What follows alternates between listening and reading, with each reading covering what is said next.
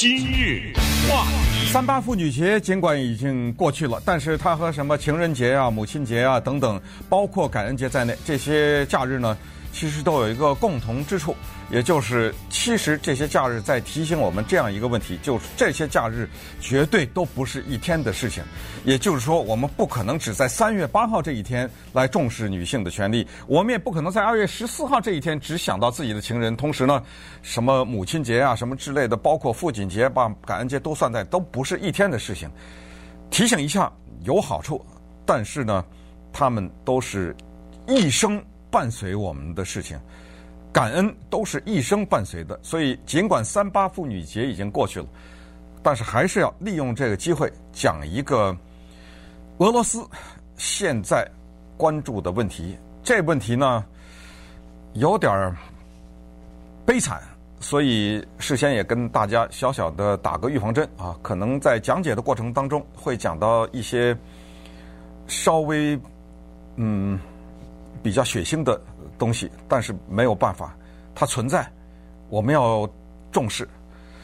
这是一个三女杀父案，三个女儿把父亲杀了的案子。这么跟大家讲吧，这个案子过程呢，我讲的很多的是媒体的报道和法庭上记者们看到的文件，并不一定是真正发生的事情。真正发生的事情遭到质疑，所以我会在这里提醒：这个事件的经过是受害人的叙述，但是没有别人看到，我们只能理解为是这么一个情况，然后你自己来判断。然后我也告诉你哪些东西是没有争议的东西，那些没有争议的东西一目了然的。二零一八年，哎，这一说都已经是两年了，三年了哈。二零一八年七月二十七号下午三点钟，在俄罗斯首都莫斯科一个普通的公寓里面，一个五十几岁的男子，身高马大的啊，大块头的男子，回到家里面，家里三个女儿，这些人的名字比较长。在广播上呢讲未必能记住，所以我会尽量的不提他们的名字，但是也让你能明白。这父亲的名字叫 Mikhail Kachaturin，我就简称他叫咔嚓。他三个女儿在二零一八年七月二十七号的那天，分别是十七、十八、十九，因为现在他们都已经过了这个年龄了，也就是说，他是每一年生一个，在那个年代哈。大女儿十九岁，Christina；二女儿十八岁，Angelica；Angelina；三女儿，Maria，十七岁。啊，行了，大家清楚了啊。父亲加三个女儿，妈妈呢？妈妈在二零一五年一五年的时候，不忍被父亲的虐待，离家出走，所以妈妈没了。爸爸带着三个女儿，那一天他回来以后，发现家里面非常的乱。三个女儿都是十几岁嘛，不到二十岁的年轻人，把家里搞得乱。他那一天呢，再加上可能服用了一些药物啊，或者是有酒精的作用，他脾气非常的坏。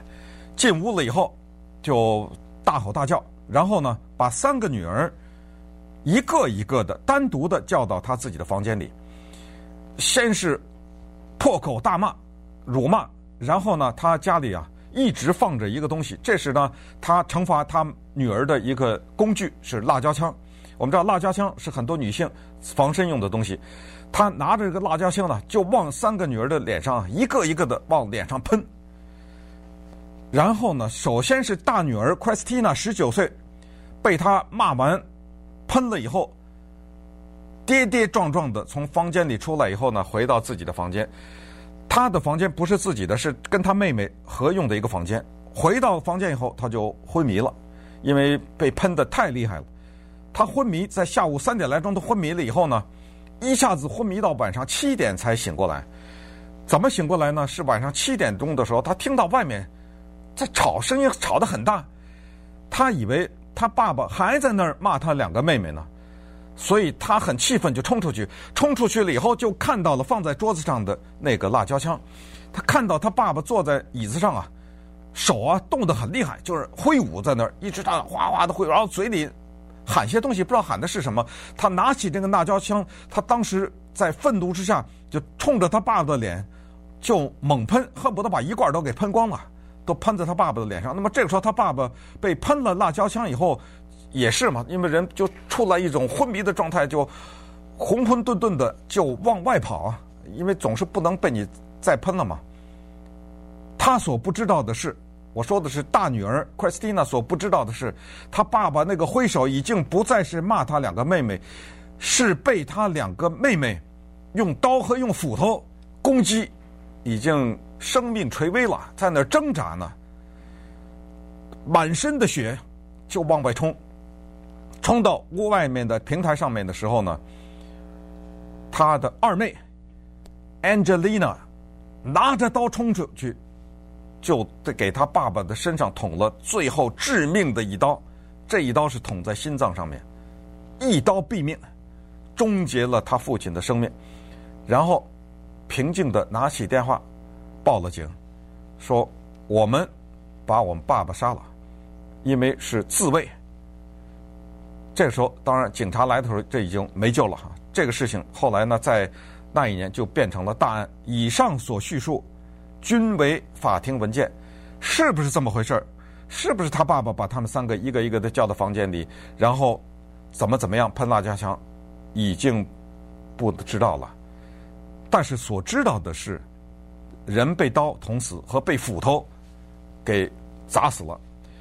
凶器全是属于他爸爸，是两个妹妹从他爸爸的车里面拿到的。后来警察来搜索他们家的时候，发现他们家里有大量的各种各样的凶器，就是刀啊、斧头啊、枪啊，从气枪啊到猎枪啊，到什么短枪啊什么之类的，都是他爸爸平时喜欢收藏的。这个爸爸咔嚓，他呢对外称自己是一个保安人员，但是后来证明他的那张保安人员的身份证是假的，他。假造了一张自己是保安人员的身份证，但是有一点是确实的，就是他爸爸跟警察局的关系非常的密切，因为以前发生过他爸爸在殴打他前妻的时候呢，去过警察局，后来警察局有报告是他当着警察的面还在打他的，跟他还在一起生活的那个太太，后来跟他的太太说：“你再报警啊，你再报警就是这个结果。”所以警察没有对这个事情追究。这个人有家暴的记录，这一点也是没有什么争论的。现在在俄罗斯为什么变成一个超级的大案？从二零一八年的七月一直到二零二零年到的昨天呢，就是因为他拨动了一根神经，就是俄罗斯这个国家，就丈夫也好，男朋友也好，父亲也好，就是男权啊，尤其是这个国家有一个酗酒的问题，就是男人在喝醉了酒了以后，把这个气撒在。他们的女朋友、他们的太太、他们女儿身上的这种情况特别的普遍，而且他们下手下得非常的重，很多的案子惨不忍睹。其中有一个案子是一个男的把他的太太两只手给剁掉了，带到了森林里把两只手剁了；还有一个男的把他太太给肢解了，等等，这些都有媒体的报道。后来呢，就变成了这个三姐妹杀父变成了一个英雄。现在是俄罗斯从社交平台到他的媒体集体呼吁要把这三姐妹无罪释放。好，那稍待会儿，我们来看一看为什么这件事情在俄罗斯变成了一个文化大战和宗教大战。今日话题：三个女儿把父亲杀了这个事情呢，现在在俄罗斯把女权的这件事情推到了风口浪尖。